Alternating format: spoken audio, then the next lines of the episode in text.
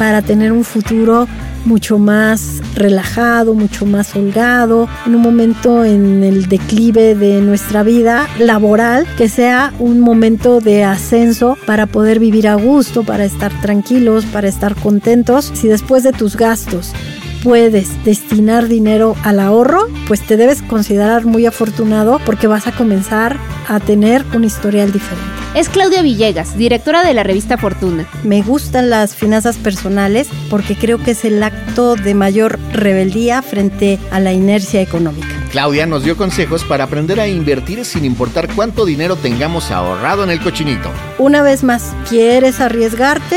Tienes la posibilidad de hacerlo, hazlo, porque el inversionista se va entrenando como si fueras un corredor y tienes que comenzar de alguna manera a aprender y saber que lo puedes perder. Yo creo que el inversionista y el ahorrador deben tener esta disponibilidad de ver opciones.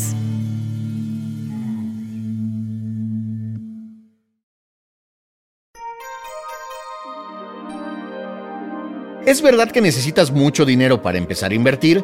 ¿Qué son los CETES? ¿Han oído alguna vez hablar de trading deportivo? ¿Quién puede invertir? ¿Cuáles son las banderas rojas para elegir dónde poner nuestros pesitos? ¿Qué opciones son más seguras y cuáles ofrecen más rentabilidad? Aquí te vamos a contar sobre todo esto y más. Yo soy Ode del Pino. Y yo Javier Bravo. Bienvenidas y bienvenidos a Cabina Didi. En este episodio en el que abundarán las ideas para aprender qué hacer con nuestros domingos. Empezamos.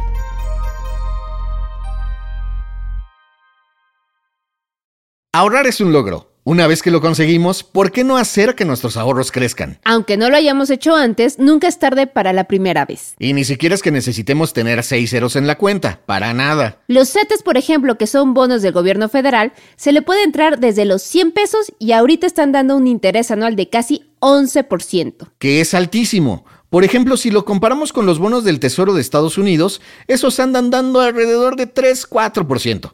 Además, los bonos son de lo más seguro porque están respaldados por el Estado.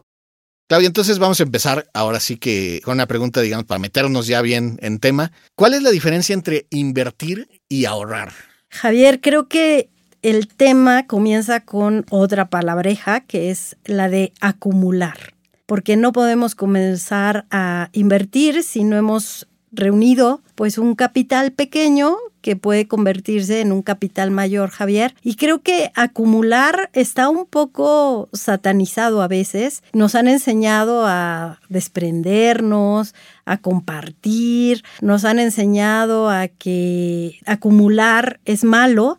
Y creo que tenemos que cambiarle un poco el chip a nuestro enfoque sobre el asunto del ahorro y de la inversión. ¿Y cómo comenzamos a acumular? Bueno, pues también haciendo planeación, registrando qué es lo que podemos dejar de comprar para acumular, porque luego viene otra palabra que es postergar.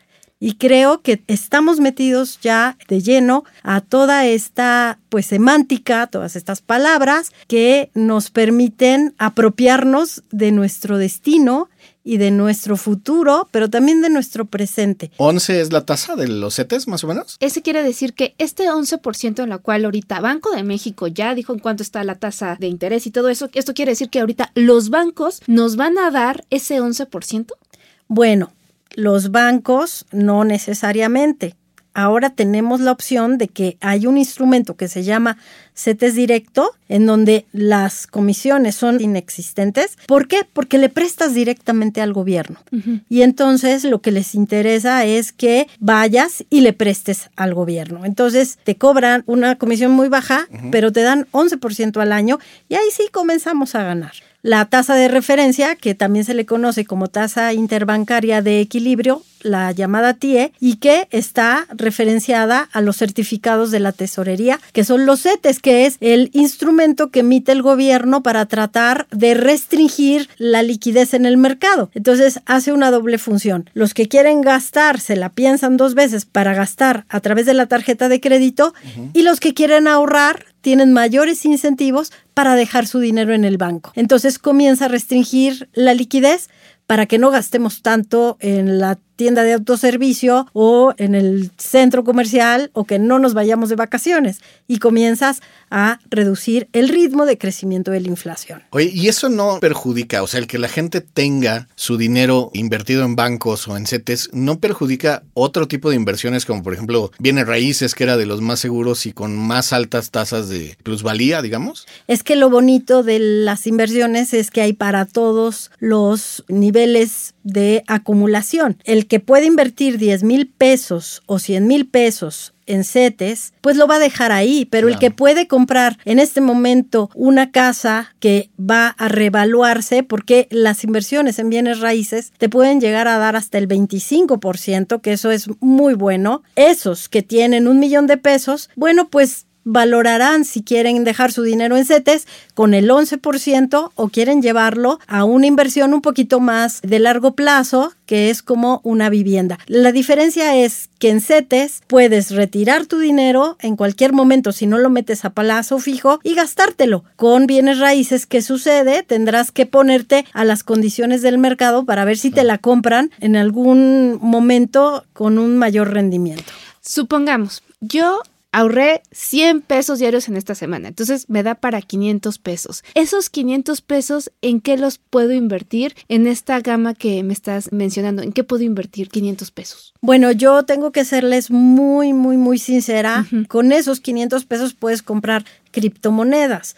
Puedes abrirte una cuenta y comenzar a comprar criptomonedas. Las criptomonedas son unos activos digitales que se inventaron desde antes de la pandemia. Puedes hacer, como dicen los banqueros suizos en su conocido libro Los axiomas de Zurich, puedes poner los huevos de una canasta en diferentes opciones. No lo pones en solo una, pones 500 pesos en CETES, 500 pesos en criptomonedas, 500 pesos en la tanda de tu tía. ¿Qué tanto puede influir la cantidad de dinero que tengamos para invertir y en qué tipo de instrumentos que podamos usar? Claro, tenemos por ejemplo los fondos de inversión que también tiene una nueva regulación todo este sector de sociedades de inversión, donde puedes invertir en renta fija o en renta variable. ¿Y cuál es la diferencia? Pues la fija está con bonos del gobierno, te das en una canasta de instrumentos con un alto grado de seguridad o de bajo riesgo y también te puedes invertir dinero en fondos de renta variable que tienen acciones de empresas. Ok.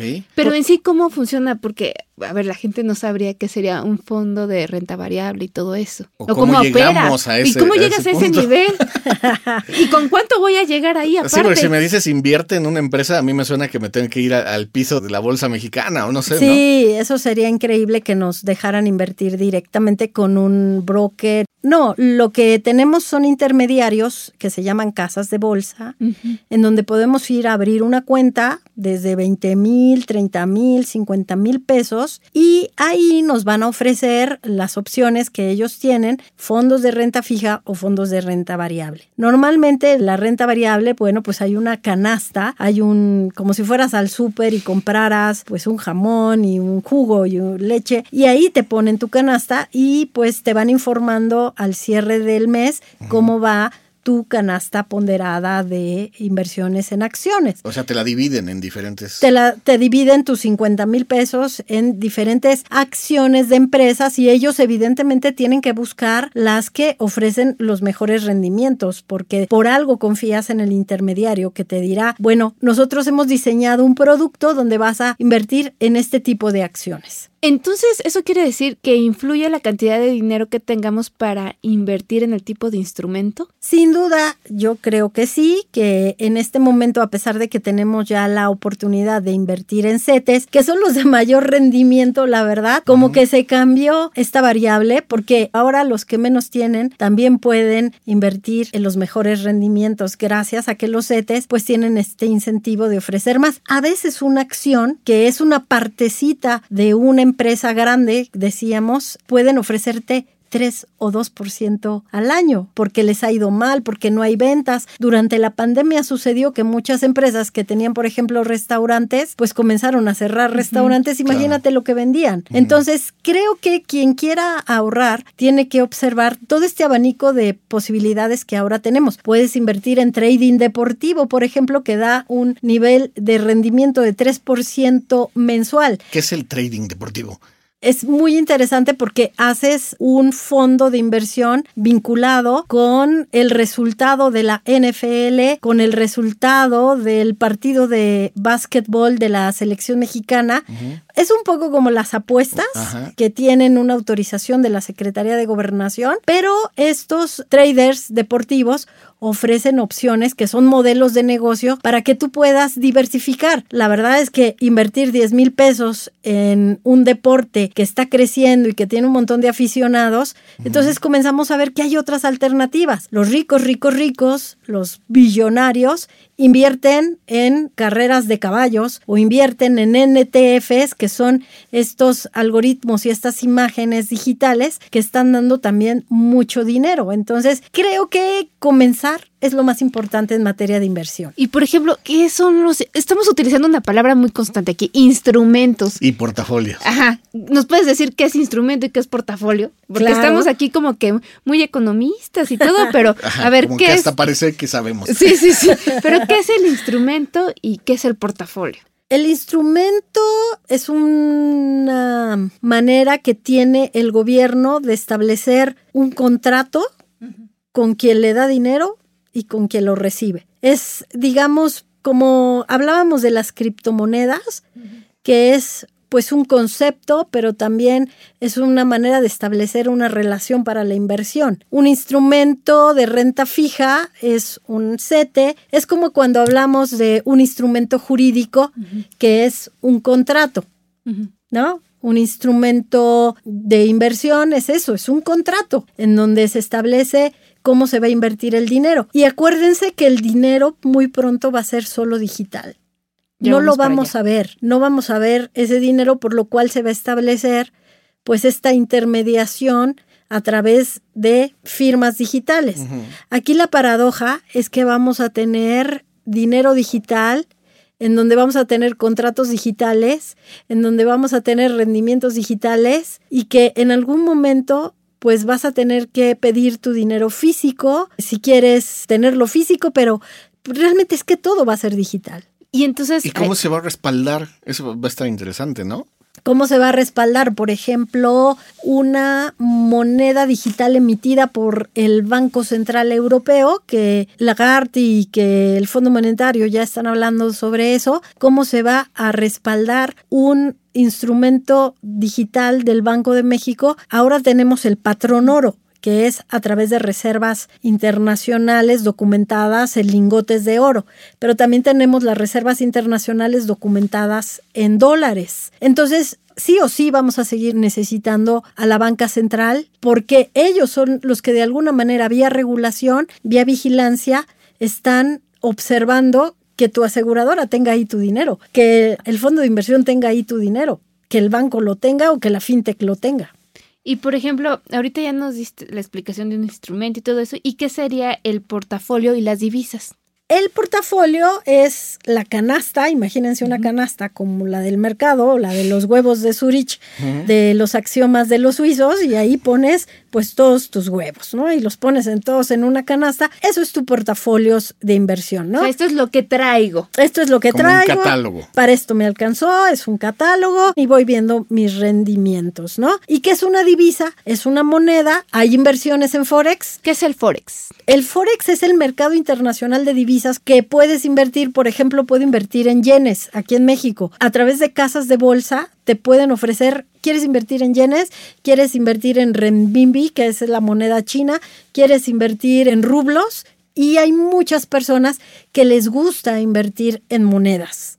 Pero insisto, si y quieres por ejemplo, en invertir, caso, en caso de centenarios, ahí su valor como no, el puede centenario es el rey de las inversiones, es el rey. ¿Por qué? Porque son valores refugio. Entonces, puede ser que tengan alguna variación, que quiere decir, como una casa, difícilmente tu casa va a bajar de precio. Se devalúa, sí. Se devalúa. El oro siempre se está revaluando. Oye, pero está cañón tener el dinero para tener un pedazo de oro, ¿no? No, pero lo compras en el banco, vas al banco y les dices, me da por favor siete centenarios. Eh, no recuerdo en cuánto estaba, creo que estaba en 1900 Justo eso te iba a preguntar, dólares. ¿cómo cuánto Sí, centenario? estaba en 1900 dólares y estuvo muy apreciado en las últimas semanas porque estas son las noticias que cambian el precio del oro. Resulta que una empresa de Estados Unidos quería comprar a la mayor empresa de Australia con las mayores reservas de oro y eso provocó que se preguntaran por qué la quiere comprar. La explicación fue que en el futuro, dadas las medidas ambientales, iba a ser ya muy difícil que se pudieran hacer grandes descubrimientos de yacimientos de oro. Claro. Por eso había que recuperar las reservas y el oro se fue a las nubes. Después dijeron, no, pues es que Rusia y Ucrania tienen sus reservas en oro, hay que comprar oro. Estas son las noticias que cambian el valor del oro, por eso difícilmente se va a devaluar. Oye, y la plata, porque digo, creo que ahí sí puedo agarrar un pedacito tenemos y ir invirtiendo en plata. hablando de la plata, ¿no? Ajá, o sea, se puede invertir porque creo que está en 600, 700 pesos y se mantiene en 400 y fracción, ¿no? Cuando la quieres vender. Aprox, que es lo que yo me acuerdo. Sí, la plata también es una opción y mucho tiempo se ha discutido si deberíamos de tener o acuñar nuestras monedas en plata o se necesita una ley para que las personas forzosamente inviertan en plata, que sea una parte de ese portafolio que se invierte en plata, por ejemplo, que las afores inviertan en plata y bueno, pues eso apoyaría la gran producción y yacimientos de plata que tenemos en México. Hasta Ahora lo que sucede es que, bueno, pues la plata sigue teniendo esa clasificación de valor refugio. Ok, entonces eso sí podemos tener acceso todos a comprar nuestras moneditas de plata. Esa podría ser una opción, ¿no? Ok. O sea, sí, sí lo podemos tener en nuestra casa y no se devalúa. Sí, tanto. no recomiendo tenerlo en tu casa porque se te puede perder y bueno. Y me la roban. Ya Sí. perdí todo. ¿Qué otras cosas que no debemos tener en nuestra casa en nuestras inversiones? Sí, claro, claro, claro. Sí, Ajá, ok. O sea, cuando compré un centenario, ¿te refieres? no la plata. O la plata. ¿Dónde los guardo, no? Hablábamos de comprar centenarios, por ejemplo, ¿no? Y ya me lo dan, ya lo tengo, lo tengo en mi manita. ¿Qué hago con él ahora? O sea, ¿dónde lo guardo? ¿Cómo veo su crecimiento? ¿Cómo funciona? Primero, si tú lo compras Lo en el banco, con el banco te va a hacer un registro contable de que tienes tantos centenarios. Y el banco lo guarda y tú te quitas de problemas, solo tienes el registro de que tienes inversiones en centenarios. O sea, no me va a subir al pecero con mi centenario. No. Si quieres tenerlo físicamente, ese es un riesgo que la verdad es que es poco recomendable. Si tú quieres ir comprando plata, puedes comprar joyas. Bueno, pues ¿qué pasa cuando compras plata? Pues si la tienes en casa, también corres el riesgo de que te la roben. Si al Nacional Monte de Piedad nos lo han asaltado, imagínate lo que no puede suceder en tu casa. Claro. Entonces, a ver si entendimos bien. Tú vas al banco, compras tu moneda de plata, pero no significa que te la vas a llevar físicamente. Te dan un papel con Un el- vale. Ajá. Sí, si tú quieres llevártela, claro que te la puedes llevar como te puedes llevar tus dólares. Y eso, por supuesto, la asegura. O sea, asegura que aunque roben la bóveda, tú tienes un centenario, Claro, ¿no? claro, no, es que esa es la institución. Los bancos tienen que responderte sí o sí por los valores que tú coloques ahí. Y si pierdes tu papel, o sea, pero ahí hay un registro, ¿no? Porque ya sería muy Sí. mala suerte. Bueno, les quiero decir que en Estados Unidos se han presentado casos de personas que pues sí pierden el registro y luego el banco, la sucursal ya no responde, pero son casos aislados. Yo creo que el gran valor que sigue teniendo la banca en México y en el mundo frente a las fintech que son digitales es que existen físicamente y eso creo que todavía les va a permitir sobrevivir un par de décadas más. Un ratito. Sí o sí tenemos que invertir en cualquiera de los instrumentos que ahorita nos estás diciendo. Pero ¿por qué tenemos que hacer esa conciencia? Bueno, porque no siempre vamos a tener el nivel de productividad que tenemos ahora. No siempre vamos a poder trabajar de la misma manera. Ojalá que fuéramos eternos y necesitamos ahorrar para el futuro. Y también se le llama cobertura frente a la inflación. Tu dinero con una inflación como la que tenemos ahora, cada día va perdiendo valor. Si tú lo tienes ahorrado, ese dinero al cierre de la quincena ya perdió 7%, 10%, es decir, ya puedes comprar menos. Entonces, si te decides ahorrar, vas a tener esa cobertura sobre tus recursos. Por eso se dan tantos fraudes, porque las personas que no lo tienen en un fondo de inversión, pues les llegan personas a decirle, oye, tu dinero está perdiendo en el banco y tú necesitas mantenerlo en términos reales, yo te doy este rendimiento y por eso muchas personas adultas mayores han perdido sus fortunas tratando de buscar ese rendimiento que a lo mejor no aprendieron a tenerlo en el pasado. Para recapitular, las criptomonedas son monedas digitales que están respaldadas por una cadena de computadoras alrededor del mundo, en vez de estar respaldadas por un banco o gobierno. Y aunque son sumamente seguras, los digamos lugares donde se cambian no tanto, y su valor puede cambiar muchísimo de un momento a otro. Cosas a considerar, ¿eh? Los fondos de inversión de los que nos platicaba Claudia son un portafolio, o sea, como una canastita que arman los asesores o los bancos con nuestro dinero y el de otras personas o compañías. Allí invierten nuestros fondos en bonos de renta fija, que dan más seguridad, y también en otros de renta variable, que tienen mayor riesgo pero también mayor rendimiento. Que esa es una regla general, entre mayor sea el rendimiento de una inversión, también hay mayor riesgo. Por eso algunos asesores recomiendan invertir en diferentes cosas para no poner todos nuestros huevos en una misma canasta. Y siempre hay opciones que resultan más atractivas o fáciles a primera vista, pero ¿podemos confiar en ellas? Claudia nos habló de cuáles son las banderas rojas, para que nos salten las alarmas y estemos bien atentos a las letras chiquitas. ¿Cómo podemos saber que esa casa de bolsa o ese lugar para invertir O esa es, aplicación, esa ¿no? aplicación es de confiar? Porque hay veces que en las aplicaciones no tenemos una oficina física o hay lugares que crees que son buenos y te pueden ver la cara. Entonces, ¿en qué nos debemos de fijar? Porque no somos expertos. Entonces, ¿cuáles serían como las banderas rojas? Sí, las red flags en inversión tienen que ver con que te metas a Google, a la Conducef y busques que esa casa de bolsa primero no está registrada ahí, es una bandera roja. Conducef primero. Conducef. Tienes que ir forzosamente a Conducef. Luego también puedes ir al Banco de México donde hay otro listado. Si no está ahí, también bandera roja. Y también tienes que meterte a investigar un poquito más de cuáles son las opciones que quieres utilizar. Pero yo recomiendo Conducef, yo recomiendo CNBB, yo recomiendo Banjico, yo recomiendo ir a las oficinas, aunque, y un gran paréntesis, tenemos FinTech, que es una nueva revolución de la cual vale mucho la pena platicar porque son las instituciones financieras digitales. ¿Qué es una fintech? Claro, una fintech es una institución financiera, pero cuya plataforma no son sucursales, no son ladrillos, no tiene empleados como cajeros, sino que tiene promotores que están usando una plataforma digital para atender a la gente que quiere un crédito o que quiere una inversión o que quiere pues invertir en alguna otra cosa. Un ejemplo para que las personas ubiquemos cuál sería una fintech. Si la hemos escuchado tal vez, pero tal vez no lo tienen claro.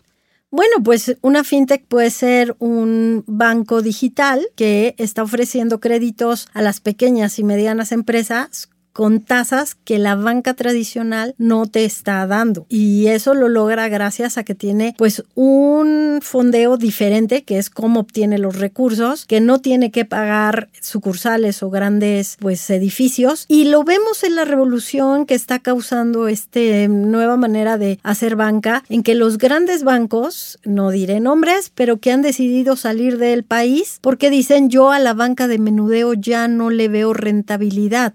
Yo me voy porque yo voy a hacer banca de inversión con grandes clientes y le dejo a la fintech la banca de menudeo. Una emisión de una tarjeta de crédito. Tú no te imaginarías que no necesitas un gran banco para que te den una tarjeta de crédito o una tarjeta de débito. Te tengo noticias. Hoy cualquiera de estas fintech te puede dar una tarjeta de crédito. Obviamente a todos nos gusta el dinero rápido, ¿no? Entonces la idea de ir por una de alto riesgo, pues es este bastante tentadora, ¿no? De repente. Pero se vale. ¿Quieres hacerlo? Decídelo y di. Puede ser que pierda estos 10 mil pesos, pero puede ser que estos 10 mil pesos al final del año se conviertan en 11 mil o en 12 mil.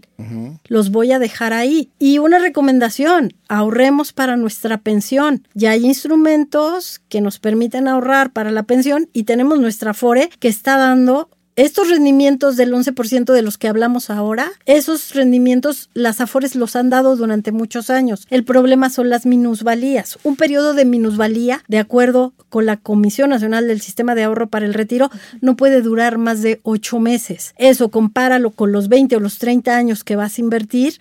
Entonces, creo que es una buena decisión invertir en tu pensión. Con SAR, ¿cómo lo estaríamos viendo? ¿Qué tipo de inversión? Ventajas y desventajas. La Comisión Nacional del Sistema de Ahorro para el Retiro es la que regula todas las CIEFORES, que son las sociedades de inversiones para el retiro. Ahí podemos ir a preguntarle si mi CIEFORE operando bien. En este momento la Suprema Corte de Justicia acaba de avalar que la CONSAR pueda multar a una CIEFORE que estaba haciendo cosas indebidas y que estaba perjudicando a los ahorradores. Entonces la CONSAR está funcionando. Entonces hay que revisar nuestra CONSAR y tener como conciencia esa parte. Ese sí podemos agarrarlo como un instrumento de inversión.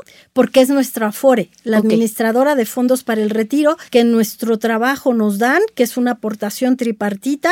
Yo les recomiendo que desempolven su Afore, vayan y pregunten a su trabajo, oye, ¿me estás haciendo aportaciones a la Afore?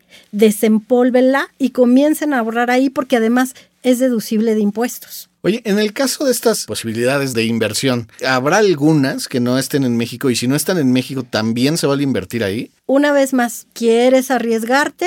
Tienes la posibilidad de hacerlo, hazlo, porque el inversionista se va entrenando como si fueras un corredor. Entonces entras y comienzas a observar cuánto pierdo, cuánto gano, como la canción de cuánto gané, cuánto perdí, y tienes que comenzar de alguna manera a aprender y saber que lo puedes perder. Yo creo que el inversionista y el ahorrador deben tener esta disponibilidad de ver opciones. Y por ejemplo, cuando estamos checando nuestras inversiones, algo que también podría ser otra bandera roja, porque digo, ahorita me dijiste instituciones que están muy vistas por todos, pero ¿qué tal si dices quiero invertir, pero como no sabes cuál es de fiar, cuál sería, no sé, una inversión de una plataforma y que pueda ser un fraude, porque como no conocemos ese tipo de cosas, ¿qué podría ser un fraude que me digas, esta plataforma si tiene tal y tal cosa es un fraude? Bueno, yo creo que lo que decía Sodet, si te están ofreciendo 35% al año, 40%, nada ni nadie te puede pagar ese rendimiento. Yo creo que tienes que dudar.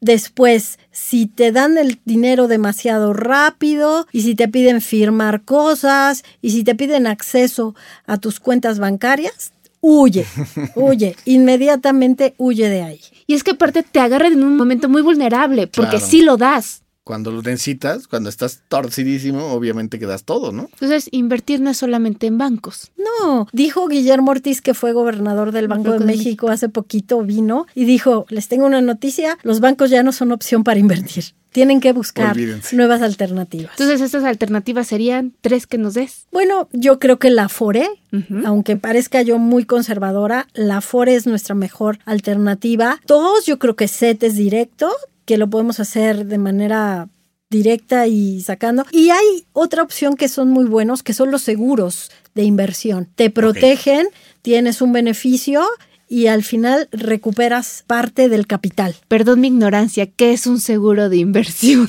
Bueno, vas a tener, por ejemplo, un seguro de vida en donde lo puedes contratar y puedes acordar con la aseguradora que si afortunadamente no falleces, te van a devolver parte del dinero. Y tú tienes ese incentivo de no incumplir con la aseguradora para que te devuelvan ese dinero. O sea, no incumpliste por no morirte. no, o sea- no, les fallaste. ¿Le fallé o cómo? les fallaste. No, veo difícil, ¿no? Me refería a que no complicado. incumpliste, no incumpliste los pagos y tampoco te moriste. Ok, oye, y eso es muy caro porque, a ver, tenemos un grave problema. Con trabajos pagamos el seguro del auto. No pensamos ni siquiera en seguro de gastos médicos. O sea, ¿qué tan caro puede ser esto o a quién se lo pido? Bueno, pues puedes acercarte a u- aseguradora, puedes establecer cuál es el monto que vas a pagar mensualmente y puedes acordar el instrumento de inversión. Aquí volvemos a lo mismo. Los problemas que tenemos por no invertir correctamente es que no preguntamos cuáles son las opciones. No preguntamos que por esa tarjeta de crédito no tengo que pagar anualidad y por la que tengo en casa guardada sí estoy pagando una anualidad. Entonces creo que tenemos que ir a preguntar. Sucede lo mismo cuando debes un crédito. A veces no nos ponemos a pensar que podemos ir con el banco y renegociar. Claro. Decirle al banco, ¿sabes qué? No puedo pagarte, me acabo de quedar sin empleo y no te puedo pagar. Pero ahorita tengo 500 pesos. ¿Los aceptas? Porque quizás después. Y es una manera de negociar y de preguntar. Yo creo que el problema de que no invertimos correctamente es que a veces o no nos damos el tiempo o no queremos hacerlo. Y si ya fuimos víctimas de un fraude, por ejemplo, ¿hay alguna protección, digamos, o con quién nos podemos dirigir? Sí, claro, si es una entidad regulada como banco, puedes acudir a el Instituto de Protección al Ahorro Bancario. Hay un límite, no te responden por 10 millones, sino te responden creo que hasta por 2 millones de pesos. Y bueno, pues ese es de los males el peor. Yo creo que antes de hacer una inversión sí debemos pedir incluso documentos ante las autoridades, Hacienda, Comisión Nacional Bancaria y de Valores, Conducef, CONSAR, creo que es nuestra responsabilidad conocer qué autoridades nos pueden ayudar. Entonces, no cajas de ahorro, no este tandas. Bueno, si lo ves como una manera de acumular y conoces muy bien a la señora que administra la tanda, adelante. Juanita es re buena gente. Sí, es bien buena gente, pero luego no te devuelve el dinero. Eh, las cajas de ahorro también hay algunas que están reguladas, pero también pueden tener problemas de liquidez. Entonces, creo que lo que tenemos que hacer solo es estar al pendiente de que cumplan con las regulaciones. Ok, Claudia, ¿algo que deseas agregar para los conductores y conductoras? Muchas gracias. Yo creo que podemos ir valorando este elemento de postergar para tener un futuro mucho más relajado, mucho más holgado, en un momento en el declive de nuestra vida laboral, que sea un momento de ascenso para poder vivir a gusto, para estar tranquilos, para estar contentos. Y si somos muy jóvenes, pensar en que es el momento de arriesgar y de diversificar y de buscar las mejores opciones y que siempre tener claro que si después de tus gastos puedes destinar dinero al ahorro, pues te debes considerar muy afortunado porque vas a comenzar a tener un historial diferente. Ok. Perfecto. ok, Claudia, ¿dónde te pueden seguir, buscar en tus redes? Muchas gracias. En revistafortuna.com.mx, www, evidentemente, en La Villegas 1, que estamos ahí en Twitter, también estamos en Instagram como Revista Fortuna, estamos en Facebook y también eh, estamos en YouTube con el podcast Futuriamos. Perfecto. Pues muchísimas gracias. ¿Algo más? ¿Algo que quieras decirle a nuestros conductores? ¿Algún consejo veloz que se nos haya ido? Ahorren, posterguen y disfruten. Ahorren, posterguen y disfruten. ahorren, posterguen y disfruten. Lo vamos a decir ahora. Antes de empezar, ahorren, posterguen, disfruten. disfruten. Esta fue Cabina Didi. Muchas gracias por escucharnos. Este episodio fue producido por Quisaya Estudios para Didi. Lucina Melesio es la directora y productora ejecutiva. Javier Bravo y yo, Ode del Pino, estuvimos en los micrófonos y en la producción. El guion es de Paula Vilella. Sara Carrillo es productora senior. El diseño sonoro y el tema musical son de Carlos Jorge García y Tiger Love. Los ingenieros de grabación en el estudio fueron Manuel Vargas Mena, Gabriel Chávez y Mateo Pineda de Sound Mob Studio. Por Didi, Marisa Hurtado es la encargada de comunicación en el sector de movilidad y Gerardo Arriola es una lista de comunicación. Y para que conozcas las promociones vigentes de Didi y cheques términos y condiciones, entra a la página mexico.didiglobal.com. ¿Te gustó el show? Pues dale seguir en la plataforma que uses para escuchar tus podcasts, porque estamos en todas y es gratis. Nos escuchamos la próxima semana. Adiós.